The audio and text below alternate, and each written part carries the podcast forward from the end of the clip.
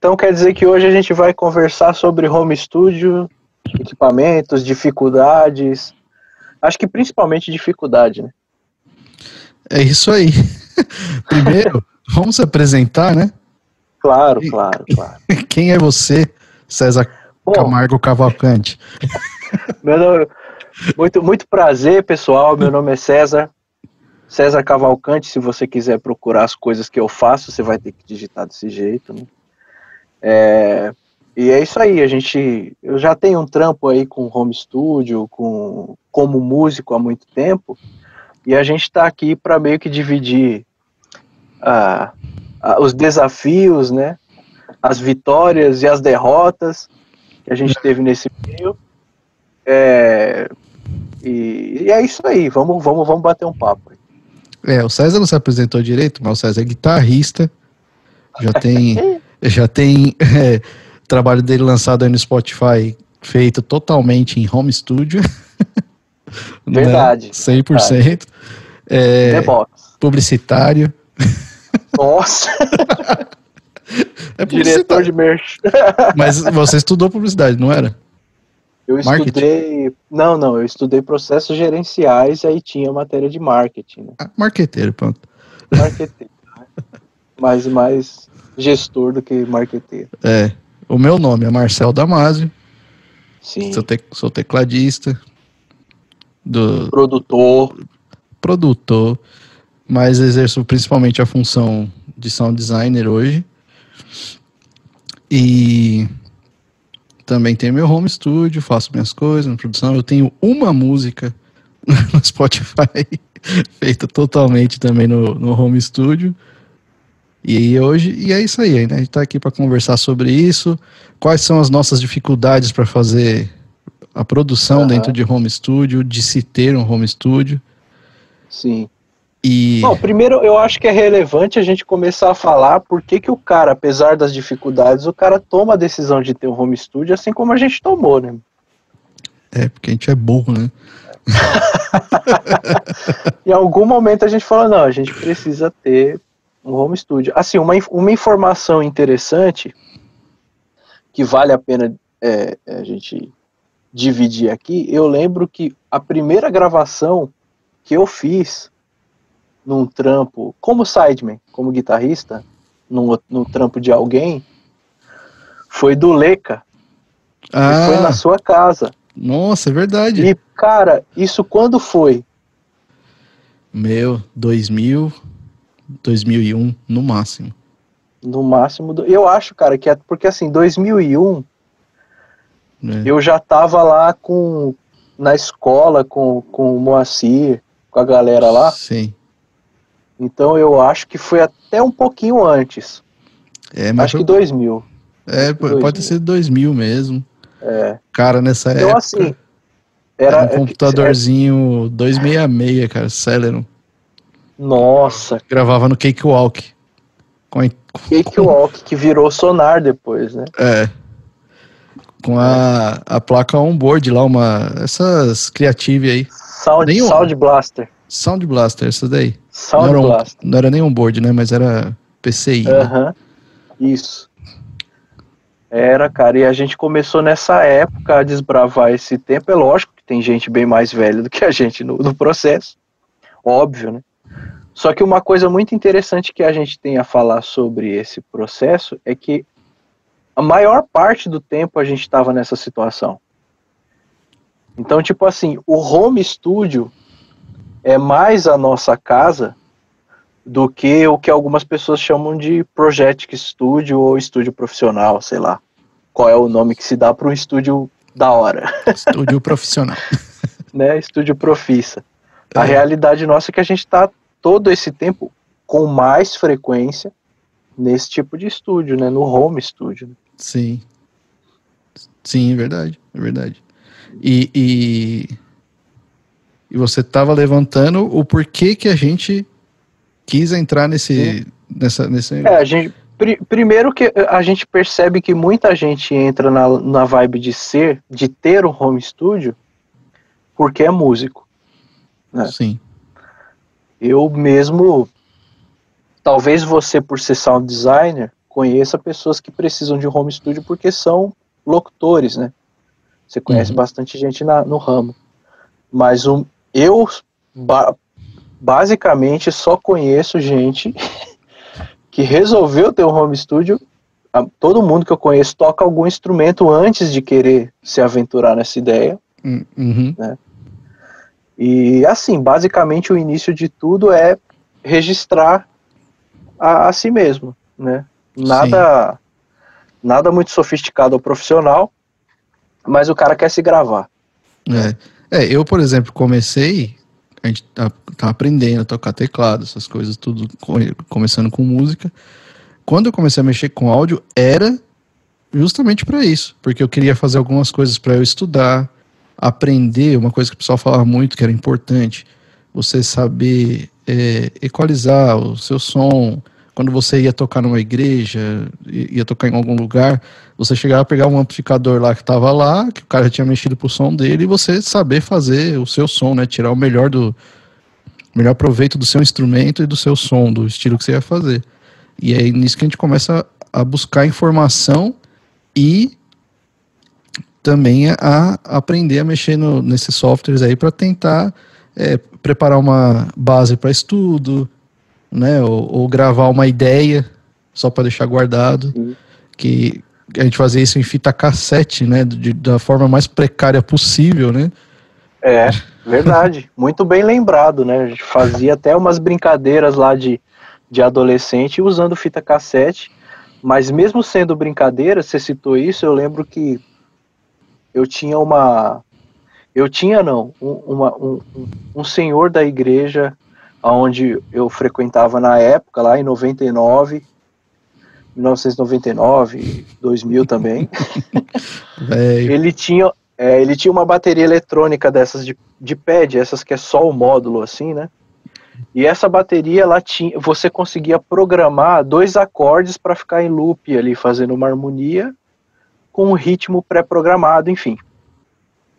E eu lembro que eu eu gravava algumas coisas na quando eu estudava guitarra, eu mixava o playback e o meu e o meu amplificador de acordo com a distância do gravador de fita. Né?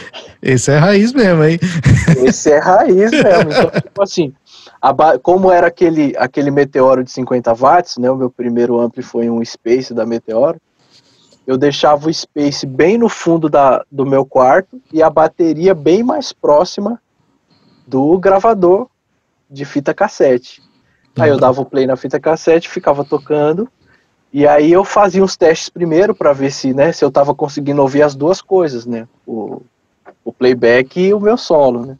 Uhum. E aí quando tava bom, eu ficava lá tocando, gravava uma fita inteira, entendeu? Dois acordes improvisando até a fita acabar até a fita acabar, virava, né? E às vezes, e às vezes ficava tão legal para mim na época que eu guardava a fita. É. Eu falava, ah, essa aqui eu não vou gravar em cima de novo, não, não pra estudar, apagar. entendeu? É. é. Não, Mas é assim, essa é, era o jeito, o jeito de, de, de, se registrar, né? Então eu acho que esse é o princípio. O cara tem uma vontade danada de ouvir o que ele tá fazendo, né? Sim, sim. E isso também é uma forma boa de estudar, né? música também, você se ouvir, você é. gravar, se gravar e ver. Hoje em dia é muito mais simples, né? Você liga a câmera no celular, você grava não só áudio como vídeo também. Ver sim, você sim. tocando para consertar os problemas e tal. E é. você falando disso aí me lembrou, cara, tinha alguns home studios que eram baseados assim. Era muito, era muito simples, cara. O pessoal tem, às vezes não tem noção. Eu lembro é, aqui do, do do, estúdio que teve aqui perto de casa, do amigo meu, que eu conhecido, o, eles começaram o home studiozinho, era uma salinha da casa deles, normal, assim, sem nada, tinha duas cadeiras. Aí eles tinham um teclado que tinha sequência, que era um, um eu não vou lembrar, um Technics, era um Technics, uma mesa ciclotron de uns quatro canais lá e um tape deck, cara. Era só isso. Então uhum. o que eles faziam? Eles programavam todo o playback no, no na Technics lá no, no teclado, bateria, baixo programado, tudo programado.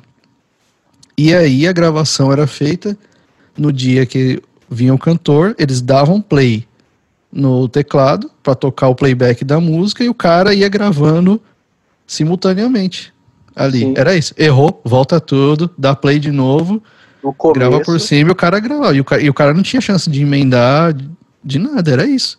E não tinha isso, nem como afinar, né? Nada. Era só um era efeitinho. Que valendo. Ó, era um, era um efeitinho. É, era um efeitinho de eco ali, no máximo, que o cara tinha, se, se o cara tinha, né? E era uhum. isso, acabou. É. E isso era o cara gravando da melhor forma que ele podia na época, o homes, homezinho dele ali. Sim. Pra, pra sair com uma qualidade. E uma coisa interessante da gente falar, e eu acho que já começa por aí, apesar de ser tão primitivo, né? O exemplo. É.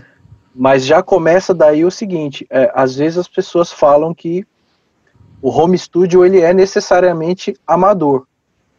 É. Só que não tem como uma coisa ser amadora se é a profissão de alguém, né? Se ela, né, se ela paga uma conta, né? É, exatamente. E esses caras que faziam desse jeito e continuaram, fizeram, teve muita gente que fazia desse tempo, teve, tinha muita gente que gravava CD inteiro programando no teclado, né? Sim. sabe disso. Essa galera ganhava uma grana, velho. Sim. Entendeu? Fazia uma grana na sua época fazendo isso, né? Uhum. Muito cantor, principalmente do, assim, gente, eu não tenho como falar de outro meio com tanta propriedade quanto do meio cristão, porque lá que a gente via o cara sempre com aquela vontade de gravar aquilo que ele tinha escrito, aí ele fazia um esforço, juntava uma grana e no estúdio desse gravava o, o trabalho dele. É. É, só que assim, é lógico, a, a qualidade era era precária, né? Então, isso era o melhor que se podia, que podia se fazer na época. Sim, na, sim. Com aquelas, a, a, evolução disso era o cara ter aquele Sport Studio de fita cassete também, gravava quatro canais. Sim. E aí a diferença, o que mudava disso é que o cara tinha a chance de gravar, emendar trechos da voz, assim, tipo assim, ah, você vai gravar esse refrão, errou, volta do refrão e grava o refrão inteiro. Porque é, aquela, as é. fitas nem tinham velocidade também de você fazer uma emenda rápida, de apertar um rec rápido lá, assim, pra, pra emendar. Não dá. É, tinha um, tinha um atrasinho ali que, mano, você perdia já era. É. Aí tinha que refazer o trecho inteiro. E, é, mas... Fala. Pode, pode falar. Não, o que eu ia falar Não, pra, disso... Pra... Aí, ó, olha aí, olha aí, ó. Quem sabe faz ao vivo, né? É. Mas, ó, dessa vez eu vou ficar calado e você vai falar, não vou te interromper. Não, eu ia falar, voltando ao que você, ao que você o gancho que você puxou, uhum. é, eu, o, aí vem o propósito do home studio, né? Qual é o propósito do home studio? Isso que vai definir se ele é usado profissional, profissionalmente ou não, né? Isso. Que, que você falou, de, é, depende, tudo é que o home, é, o nome home studio é muito genérico, né? Sim tudo, todo estúdio que é feito num, em uma casa, dentro de casa, ou, ou usado, usando um cômodo da casa, é chamado de home studio, né? Mas você pode ter o home studio usado para estudar, o home studio usado para uma pré-produção, um home uhum. studio usado para fazer gravação remota, que agora está acontecendo muito isso, né? De o cara que é, é guitarrista ou violonista, que grava para outros trabalhos, mas ele só grava um instrumento, só o instrumento dele, ou tecladista, ou voz, que o cara grava backing vocal, ou grava locução. Todos esses são propósitos diferentes, são formatos diferentes, é, com objetivos diferentes, um para gravar violão, um para gravar voz, outro só para gravar uma ideia, ou só para começar uma ideia, mas não deixam de ser profissionais, como você disse, né? Desde sim, que estejam gerando é, renda. É, né? o, é, o, o, exemplo que você falou é bacana porque isso está se tornando uma realidade a tal ponto que, por mais que o assunto home studio seja um assunto bastante discutido entre alguns profissionais, né, e tal, que fazem questão de que um trabalho de alto nível seja gravado num estúdio de um porte melhor, a verdade é que hoje o músico que atinge um determinado nível, que ele tem a segurança para poder fazer um, um trabalho né, de, de gravação, o ideal é que ele tenha como se gravar para ele poder atender esse tipo de demanda. Porque eu acredito que isso vai se intensificar muito mais. O cara vai precisar. É, a gente sabe disso porque a gente, a gente faz alguns trabalhos juntos, né? E, pô, não, não rola se encontrar muitas vezes. Independente da pandemia, é lógico que a, a pandemia acentuou isso, uhum. mas Antes disso, a gente já fazia a gravação, cada um na sua casa e juntando tudo depois, entendeu? Sim. E eu acho que isso é uma, é uma realidade. A gente tem um amigo em comum, que é batera também, está tá tentando se organizar para poder atender esse tipo de demanda. E eu acredito que a maioria, quem é músico e, e, e, gosta da música e gostaria de prestar esse tipo de serviço, independente se esse é o trampo principal dele, é. Mas se ele tem talento para poder gravar a guitarra no, no, disco de um, de um cantor, ele tem que ter um ele tem que ter um canto que ele vai chamar de home studio, né? Sim. E para ele poder atender essa demanda. E eu acho que é aí que a gente entra num assunto que seja, que seja mais interessante além das histórias que a gente tem contado, né? É. E que tipo de dificuldade esse cara vai começar a encontrar quando ele é iniciante, quando ele, ele tem um bom equipamento, né? Eu falo como guitarrista, de, muitas vezes o guitarrista ele começa a tocar, ele vai lá, ele compra uma guitarra legal, monta um pedalboard cheio de coisa analógica e compra um amplificador de guitarra. E aí ele se uhum. depara com essa, ele, pô, agora eu preciso gravar, né? Exatamente. É, então aí que, aí que começam as dificuldades que se tem para para se montar um home studio, né? Exatamente. As é, dificuldades é, já começam quando você precisa descolar um espaço. Exatamente. um espaço dentro Falou de casa para fazer isso. Tudo. É, a gente tem um monte de gente morando em apartamento hoje, né, mano? E é. às vezes o cara tá comprando esses apartamentos de 42 metros quadrados com um dormitório só. Nossa. Aí já começa a treta, né? entendeu? Porque realmente a, prime... a gente fala muito de equipamento, mas o primeiro lugar é espaço. E eu acho que esse, esse primeiro lugar ele é muito decisivo por causa porque tem uma coisa que todo mundo ignora no começo da vida né, do home studio, uhum. que é a acústica, né, cara? É tanto o isolamento como o tratamento, né? Sim. É lógico que alguns instrumentos vão ser beneficiados, por exemplo, uma guitarra que não é microfonada, que o cara vai, vai ser mais baseado em, no virtual, e teclado também, que não tem microfone, uhum. então não tem problema de vazamento do, no caso de entrar som externo Sim. no home studio. Isso não vai ser. Não vai é, alterar né, o, a qualidade é. do que ele está fazendo. Cara, mas, plugado. É, mas eu, eu imagino, por exemplo, assim, é um lugar que você precisa se isolar, mais no sentido de concentração. Sim. E também isso é importante, né? Se você tá ouvindo os ruídos externos que vão te, te irritar, que vão te atrapalhar também, e, e, termina se tornando um fator importante, né? É. E é uma coisa, é uma coisa difícil, né? Porque a gente está tratando de home studio nesse sentido de né? A gente tá, tá, tá indo por essa, por essa ótica do músico que precisa se estruturar. Mas você falou bem aí sobre é, a respeito do isolamento e do tratamento acústico, e a gente tem, por exemplo, o locutor. Esse está numa situação bem mais delicada, porque para ele captar legal a voz dele, ele precisa de, de, um, de um condensador de cápsula larga, é. que é um microfone sensível. É, aí morar perto da rua, muito barulho em casa, vai vai aumentar um pouco o custo dele com relação ao que ele precisa fazer na sala que ele está alocado, né? É. é, é e, e, só para a gente mais ou menos pontuar algumas coisas aqui. É, a primeira é que a gente está falando, a gente está indo para a vertente agora do, do home studio profissional, né? O cara que vai vai levar essa ideia profissionalmente e também, que nem é uma coisa que a gente também até deixou passar um pouquinho, é que a gente não pode ignorar o fato de que isso movimenta boa parte do mercado, né? Porque que nem você estava mesmo falando aí que tem um certo preconceito, as pessoas às vezes os profissionais mesmo da área falam que não é possível, mas o fato é que isso já movimenta boa é, parte é, do mercado. É, Pode não ser o mainstream, mas tem várias camadas desse, desse mercado que é movimentado nisso, né? Sim, sim, com certeza, né? Por mais que o pessoal, assim, eu entendo todos os argumentos e você citou o cerne da questão. É, porque normalmente esse tipo de crítica ao crescimento ou eu não, não diria ao crescimento, mas talvez a essa supervalorização do que é feito em home studio, essa, essa crítica basicamente vem de quem está perto do mainstream. Entendeu? Basicamente essa crítica vem de lá.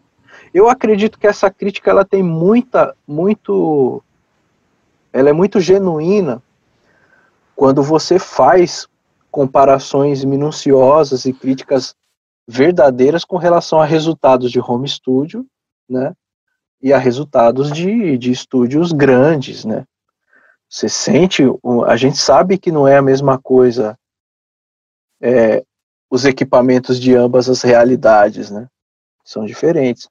Mas é como você disse, é uma realidade, é um fato, e considerando o alto custo do mainstream e dos grandes estúdios, a tendência é que isso você, você pode perceber no mercado. Existem muitas marcas que produziam é, equipamentos analógicos que começaram a produzir tanto plugins como interfaces, como coisas que são interfaces, por exemplo, a UAD fazendo interface de dois canais, entendeu? A Apogee fazendo a Duet de dois canais, ela não está pensando no estúdio grande, né, cara?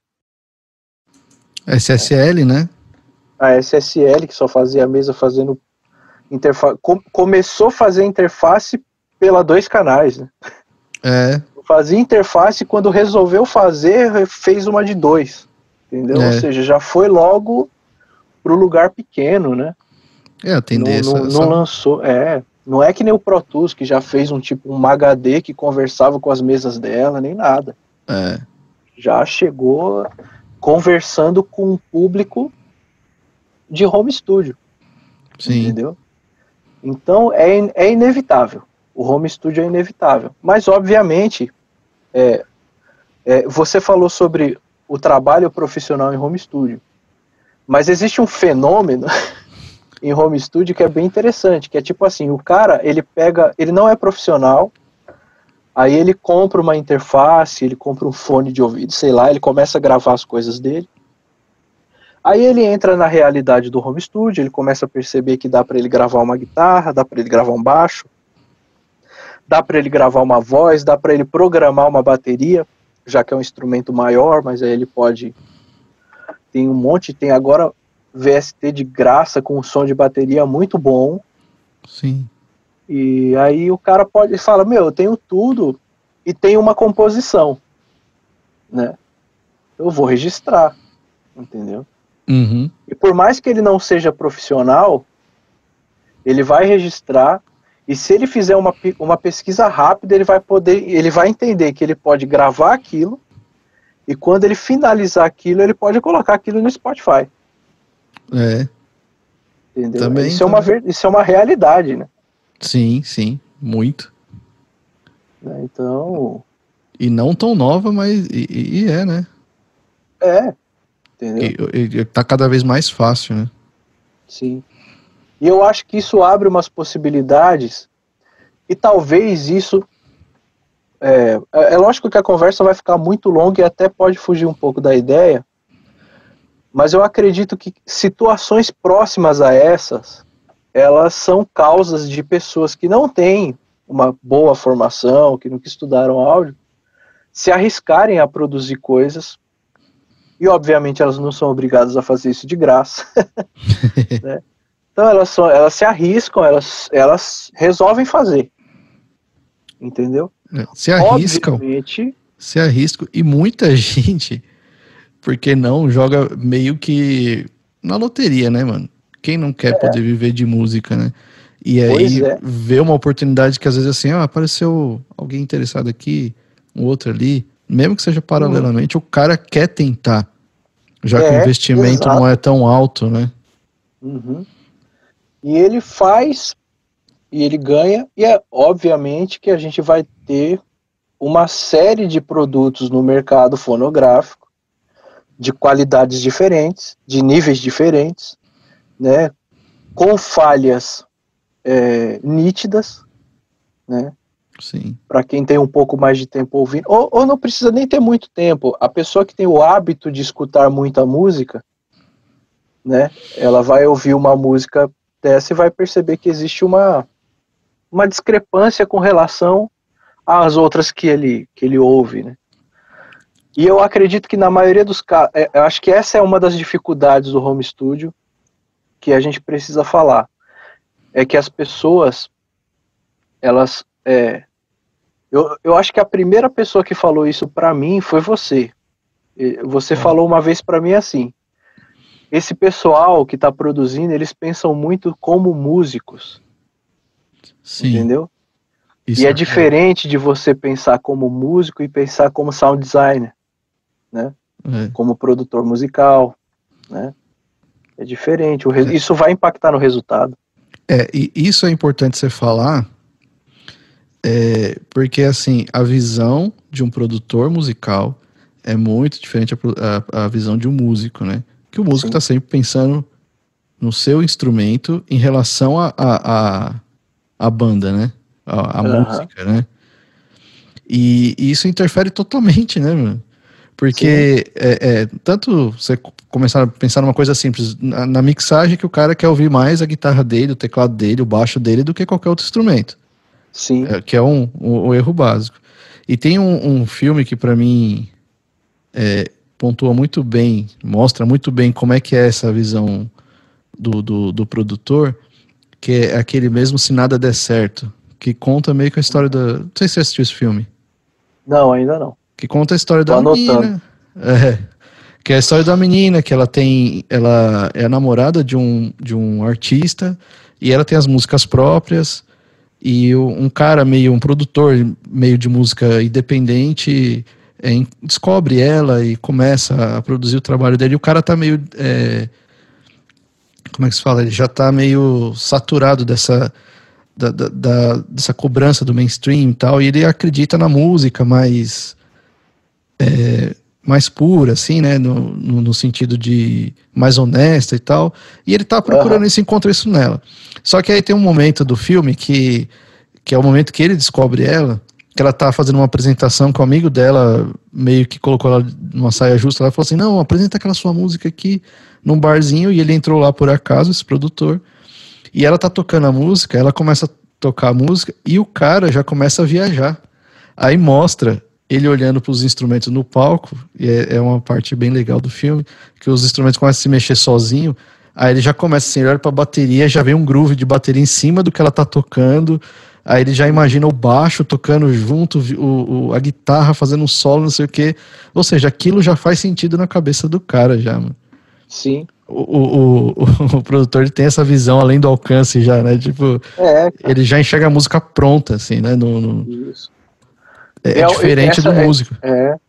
E a gente pode colocar isso como uma falha no home studio, no sentido de, de a produção profissional ter outros pontos de vista Sim. e a produção é, de home studio, na maioria dos casos, né, é, elas serem muito individuais, né?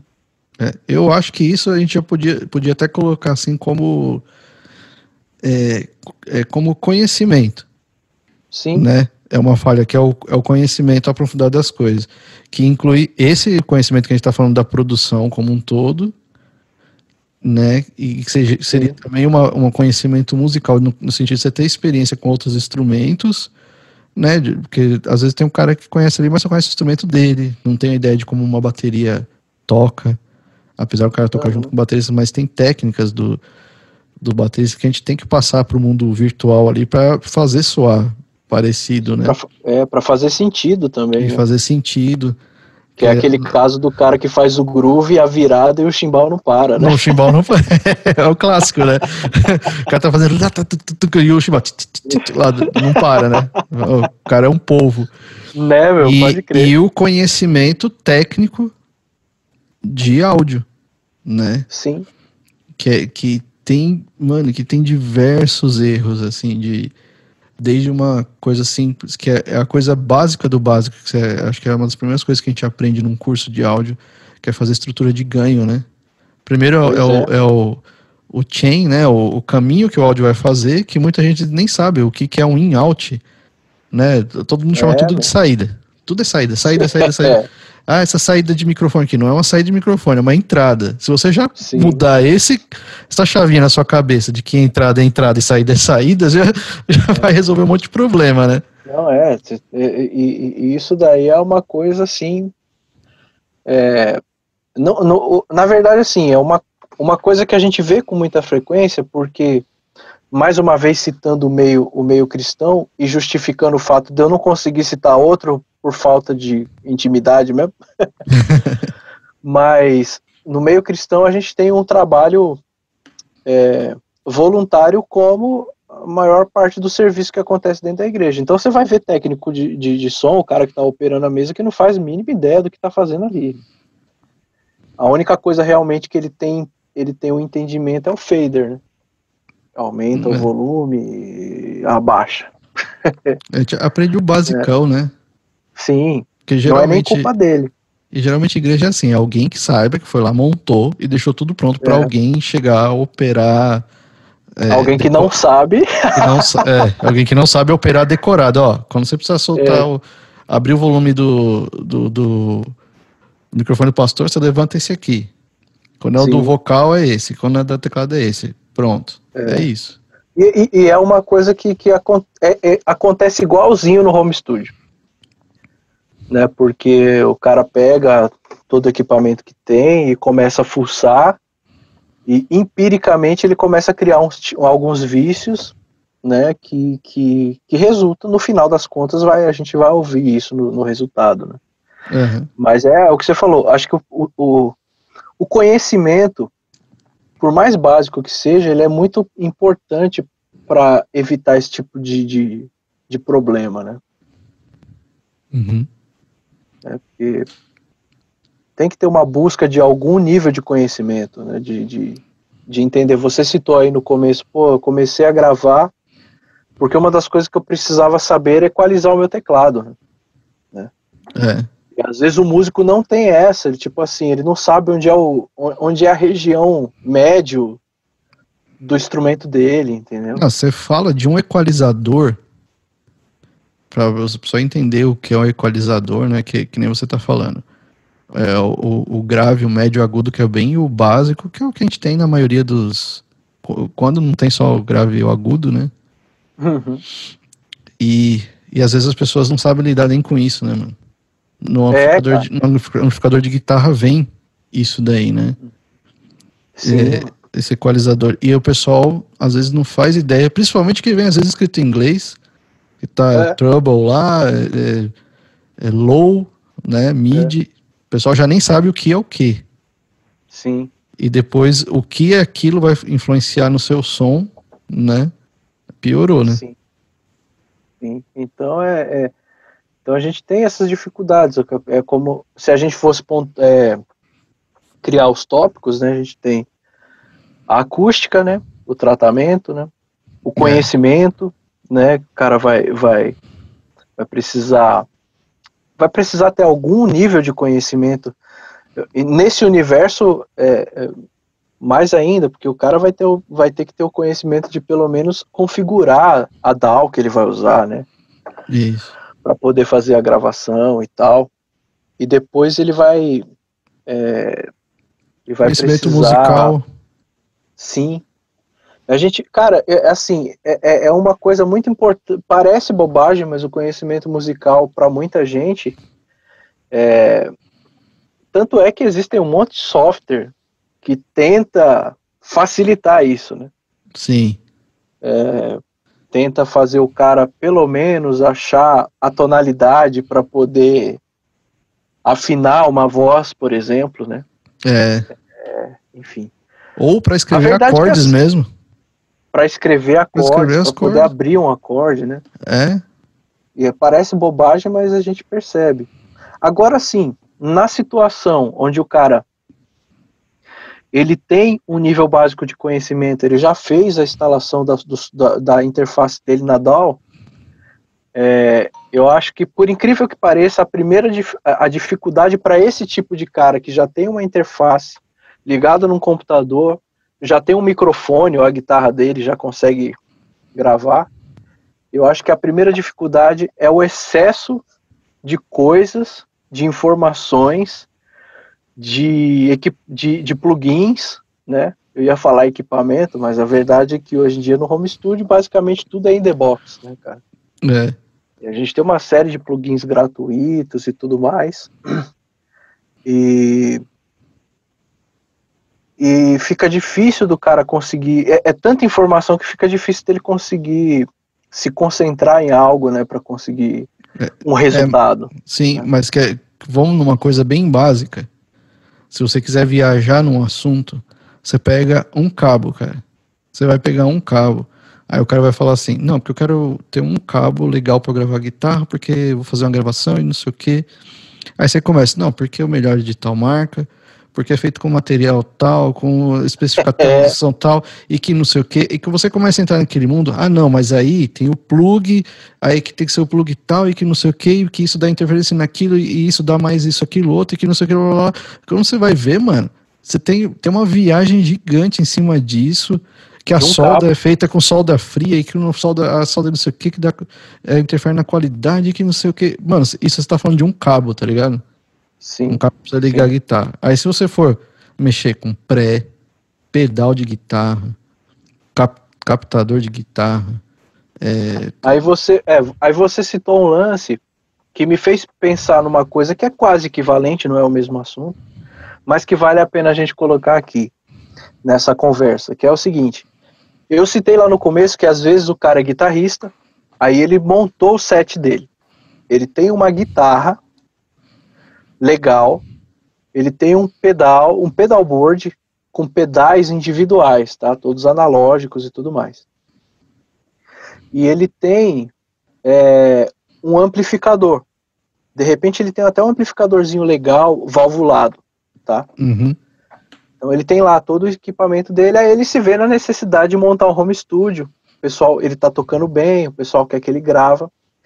E aí ele é forçado por uma questão de praticidade, a, a, a praticamente a, abandonar, se ele realmente quiser atingir uma demanda com uma velocidade legal, atendendo as pessoas, ele tem que abandonar, é, se a gente considerar que o setup dele é guitarra, pedal e amplificador, ele tem que abandonar 66% do equipamento dele. Pedal e amplificador pode ficar guardado.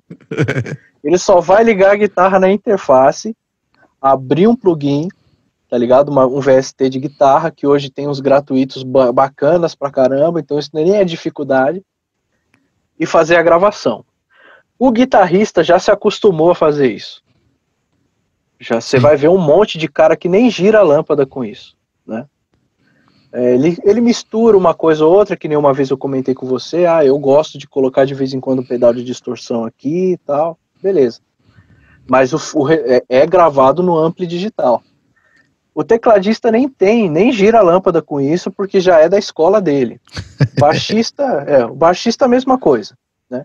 É. Mas o baterista tem uma cisma. Ah, baterista. Infeliz. Eu sei que você de tá ligar querendo... uma bateria eletrônica. esse, esse, sabe, tava vindo, né? Ou esse assunto aí que você levantou que a gente conversou uns tempos desses sobre isso.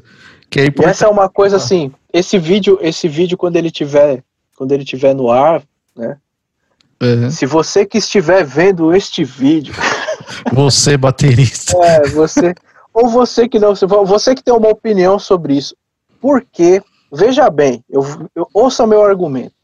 Eu entendo que a bateria eletrônica é, instrumento, é um instrumento diferente da bateria acústica, certo? Sim. É. Assim como um amplificador de guitarra não é um amplificador de plugin. São duas coisas diferentes. Assim ah, como o teclado e o piano não são a mesma coisa, né? Exato. A bateria acústica e a bateria eletrônica não são a mesma coisa. Tá? É.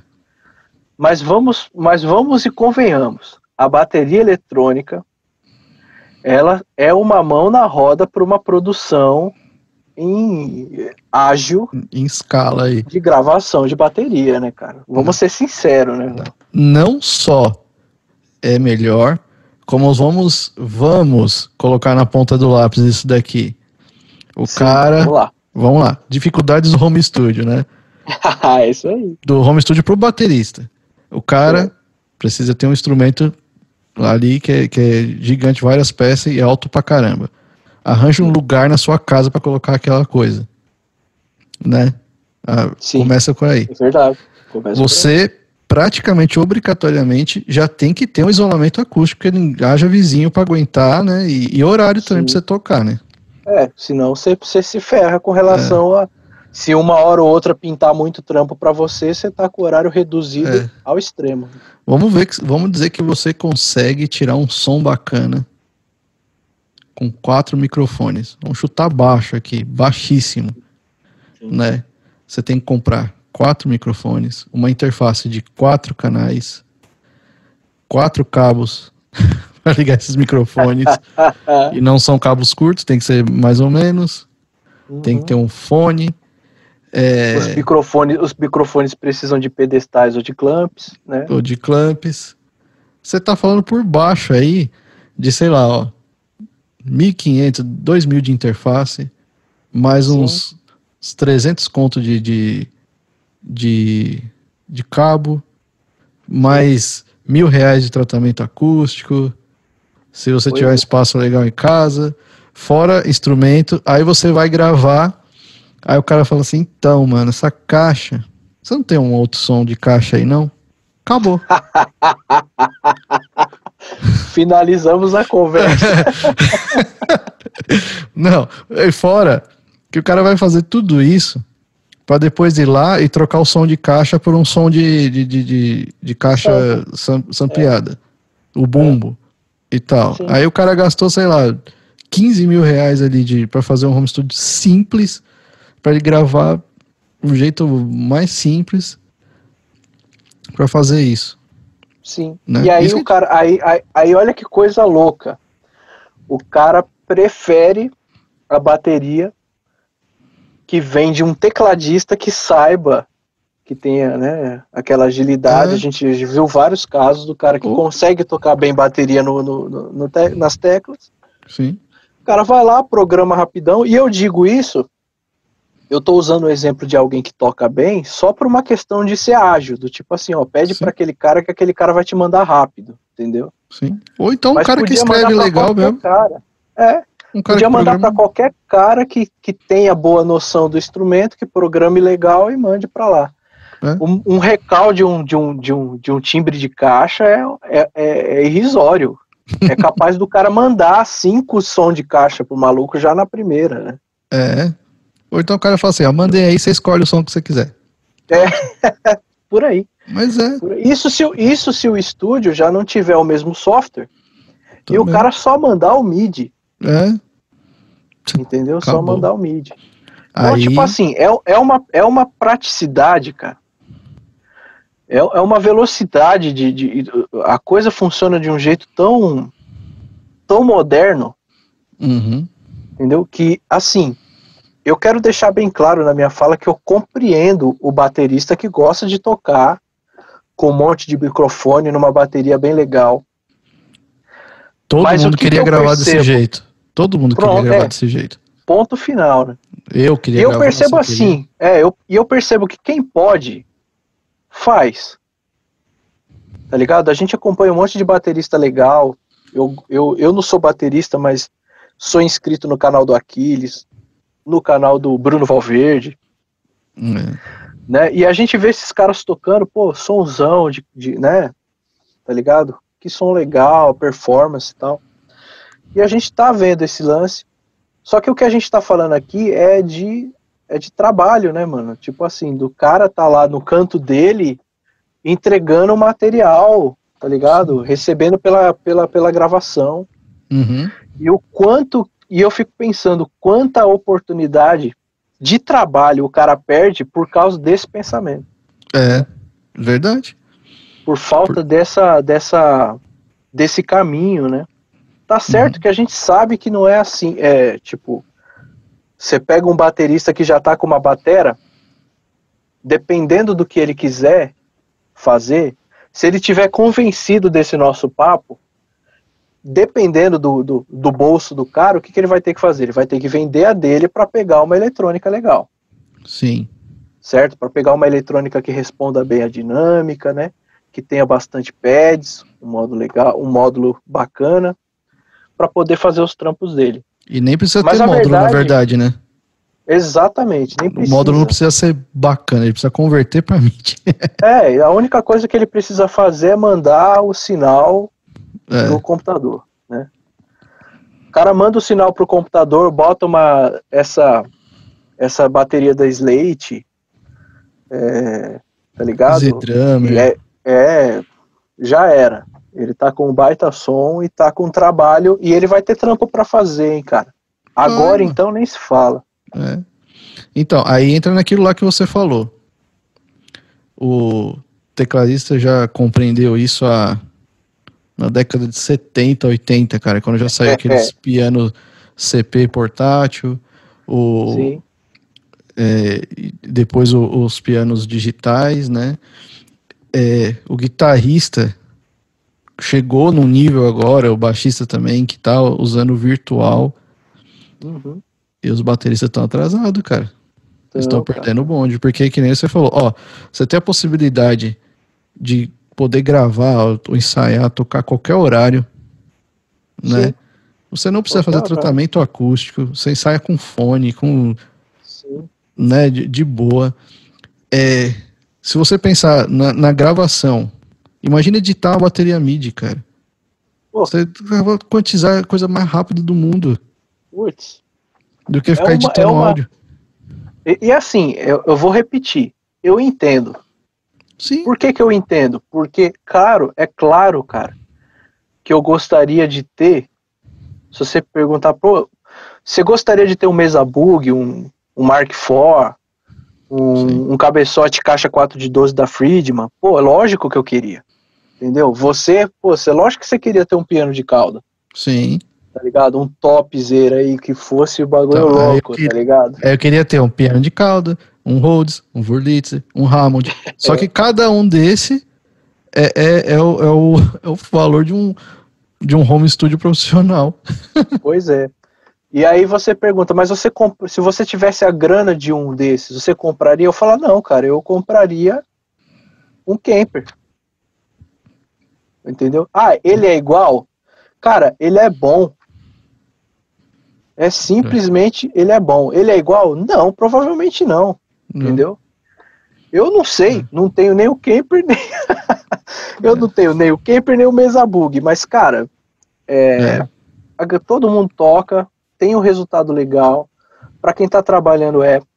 E quem sabe depois, com equipamento bacana e, fa e fazendo bastante trampo, eu não consigo montar a fala, o ponto de vista do baterista, né? O cara vai ter tanta tanta facilidade em entregar o trabalho, isso provavelmente vai abrir muitas portas para ele, que, cara, com o tempo ele vai ter. Esses dias eu estava assistindo uma, uma live do Aposan no estúdio dele, do Alexandre Aposan, que foi baterista da oficina, e tem lá uma, uma Holland é, no estúdio. As TD é, alguma coisa aí. TD alguma coisa e a outra bateria dele lá. O cara tem, mano entendeu? Aí você fala, ah, não, mas ele não grava com ela.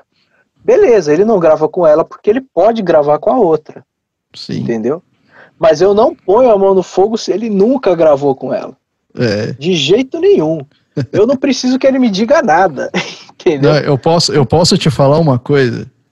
Ah. É, eu vou falar duas, na verdade. A primeira é. coisa é que não justifica você gastar esse milhares de dinheiro para você cobrar depois 100 reais por faixa, né? Sim. E, como o próprio Paulo Anhaia já disse em alguns vídeos que a gente acompanha muito ele, no frigir dos ovos, ninguém nem percebe, cara. Não. Nem percebe. Não. Porque eu já levei bateria minha programada para um outro estúdio uma vez, CD lá que tava masterizando, não sei o que, o cara que tava masterizando, nem sei se, tipo assim, se o, o cara era um bom ou não era e tal, Mas o, cara, o cara acreditou que era uma bateria acústica, cara. Ele mesmo falou assim: ó, oh, legal essa captação de bateria acústica que vocês fazem lá, hein? Que não sei pois o quê. É. Era bateria programada. Eu nem tive coragem de falar para ele que não, não era. Deixa quieto, né? É, e a segunda. Mas assim, cara. E a é, segunda. Ah, é verdade, são duas. São duas. e a segunda é que o Aposan já gravou, sim. Porque eu já gravei ele. Ah, tá. Eu já gravei ele, uma produção que eu fiz com o Moacir na época o Moacir tava produzindo, eu tava ajudando lá, co-produzindo com ele. E a gente tava programando as baterias, aí ele chegou lá naquela época da escola, em São Miguel lá. Sei. Ele chegou lá, ele tava com a bateriazinha lá. Aí ele falou, mano, se quiser eu gravo essas baterias aí rapidão pra vocês. Aí ele sentou numa bateria daquela lá e mandou bala. Saiu uma coisinha fora outra, porque às vezes ele errava a, a, a batida, porque é um padzinho desse tamanho, né? É, coisa pequena. É, e ele não tá acostumado na época, mas gravou, quantizava lá, mano, foi embora. Gravou. Já era, cara. pois é. Então, tipo, e, e eu, eu vou, assim, fazendo um adendo ao que você disse, se eu chego num lugar com uma bateria programada, as baterias que, que, que a maioria das coisas que eu faço é com bateria programada. As últimas baterias acústicas que eu fiz foi em dois CDs que eu produzi há muito tempo atrás, que foi um da Lilian Ribeiro é, e, uma, e, umas, e umas faixas de um projeto que, que chamava Animalyrics, que tem lá a bateria, inclusive é um amigo nosso, o Alisson, que está tocando essa bateria, né? E tem uma faixa que a gente mixou junto há muitos anos atrás da banda Teocentria, né? Sim. Que é o nosso brother João tocando, era uma bateria acústica. Pois bem, depois disso só, né? Depois disso, basicamente, eu, eu sou um cara que programo. E se o cara perceber que a bateria é programada, para mim não faz diferença nenhuma. Entendeu? Se eu, se eu sei que a coisa é musical, esse é um tim. É, é a mesma coisa, você tá tocando com um synth, cara. Entendeu? Sim. Aí o cara sabe, esse synth não é um de verdade, não é um Moog, né? Não é uma torre. Não, não é. Ah, mas é legal, é musical, tá rolando. Uhum. Sim. E na verdade, a maioria dos casos, é isso que eu quero dizer, a maioria dos casos, a maioria dos trampos que você poderia, sendo baterista e tendo um recurso desse, que você poderia atender, não ia fazer diferença nenhuma se ela é acústica, entendeu? Ou se ela é programada.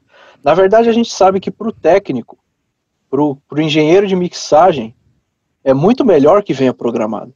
Sim. Entendeu? Muito melhor, porque o cara vai ter muito menos trabalho de lidar com aquele, com, a, com aquele, com aquela parte da mixagem e vai prestar mais atenção no resto, entendeu? Uhum. Porque o cara sabe que uma bateria programada normalmente é um sample de uma coisa muito bem captada, já tem uma constância, já é um compressor a menos, entendeu? tem uma variação dinâmica e tudo mais. Né? É. Então é, é, é, é, uma, é, é realmente uma questão que eu levanto e quem estiver assistindo e puder argumentar a Sim. respeito do não uso, do não uso e as justificativas do não uso de uma bateria eletrônica para trabalhar, cara, entendeu? É. Para fazer um cover também no canal, pá, com uma bateria eletrônica. Sim. Por que não? Por que não? Eu vou, eu, eu pensei numa coisa agora. Eu acho que pode rolar um preconceito não só dos bateristas, mas também do mercado, também do, do cara, tipo assim, ah, eu pedi pro cara gravar, o cara me mandou uma bateria MIDI, sabe? Sim. Pode rolar. Eu acho que isso é uma coisa que tem que abrir a cabeça das é. pessoas, não só do, dos bateristas, do baterista, porque eu já ouvi muito baterista falando assim, ah, não é a mesma coisa, ah, é porque não tem a mesma dinâmica. Aí é aquilo que você já falou, o amplificador o virtual não é a mesma coisa, mas funciona. Não. Um piano é. digital não é a mesma coisa que um piano acústico, mas funciona, a gente usa, é. trabalha e, e pronto. É. Uma coisa mas... que assim, que eu também concordo com o que você disse a respeito do preconceito, eu acho que muitos bateristas não teriam o mesmo alcance se eles estivessem usando baterias eletrônicas. Eu é. digo o mesmo alcance nas redes sociais, no seu canal do YouTube, entendeu? A bateria de verdade faz muita diferença é, é pro cara entendeu? Uhum. Apesar, apesar de eu já ter visto muito vídeo com um número muito bacana de visualizações, de pessoas tocando em baterias eletrônicas, porque isso chama atenção. Pô, que som que aquele cara tira daquela bateria? Vamos ouvir. Sim. Entendeu? Vamos ouvir. E, e assim, e se o lance for a edição, o resultado final, ah, eu prefiro acústica porque não tem como o cara fingir uma coisa ou outra, lê do engano. tá gravado, tá editado, entendeu? Ah, mas o cara gravou do celular. Cara, traz um áudio de celular aqui que a gente faz um esquema também. É. entendeu? Então, tipo assim, é, esquece. Se o som é, tá editado, o cara colocou no tempo, o cara pode quantizar, o cara pode colocar uma amostra de bumbo e fazer, tá ligado? O cara tá gravando a parte de cima e pode rolar um, um pedal duplo que não existe. É. Tá ligado? Então, se esse é o preconceito, meu, é um pouquinho de conhecimento a respeito de, de, de música, a gente sabe. É. Entendeu? Então, a gente viu esses, trigger, esses triggers de contato então o cara pode estar tá muito bem trabalhando com uma bateria acústica, mas o Tudo som trigado. ser somado, ser trigado. É, é mas, eu falo, mas eu, eu falo também, também do preconceito de, do cara achar que não é profissional, sabe?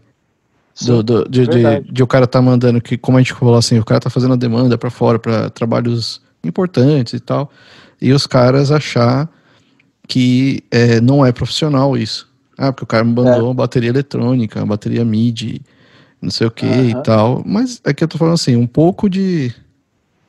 É, se você for pesquisar e for um pouco da experiência de você ver como funciona, você vai ver, cara, que às vezes é, é tá uma coisa ali mais por uma.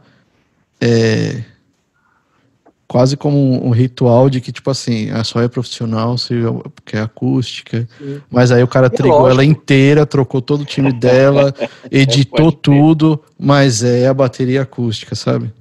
É, pois é. É um ledo engano. Sem contar que é, também acredito que deve ter uma. deve rolar uma pressãozinha. É, é deve, não digo uma pressão, mas deve ser muito interessante para o mercado de baterias acústicas, né? É. Que o pessoal continue tocando bateria acústica. Não que eu queira que a Mapex feche, né? Mas. É. é. Mas eu tô querendo só dizer que é uma realidade, né, cara? É, é e não realidade. que a gente não. E não que a gente seja contra. Mas eu acho não, que as coisas estão na hora de coexistir com assim, com mais é. intensidade, né? Tem que. É porque o, pô, o assunto é home studio. É, exatamente. E a gente vê um monte de gente girando lâmpada na hora de. A, a, a galera que mais gira a lâmpada para ter um home studio é o Batera. Sim, verdade. Entendeu?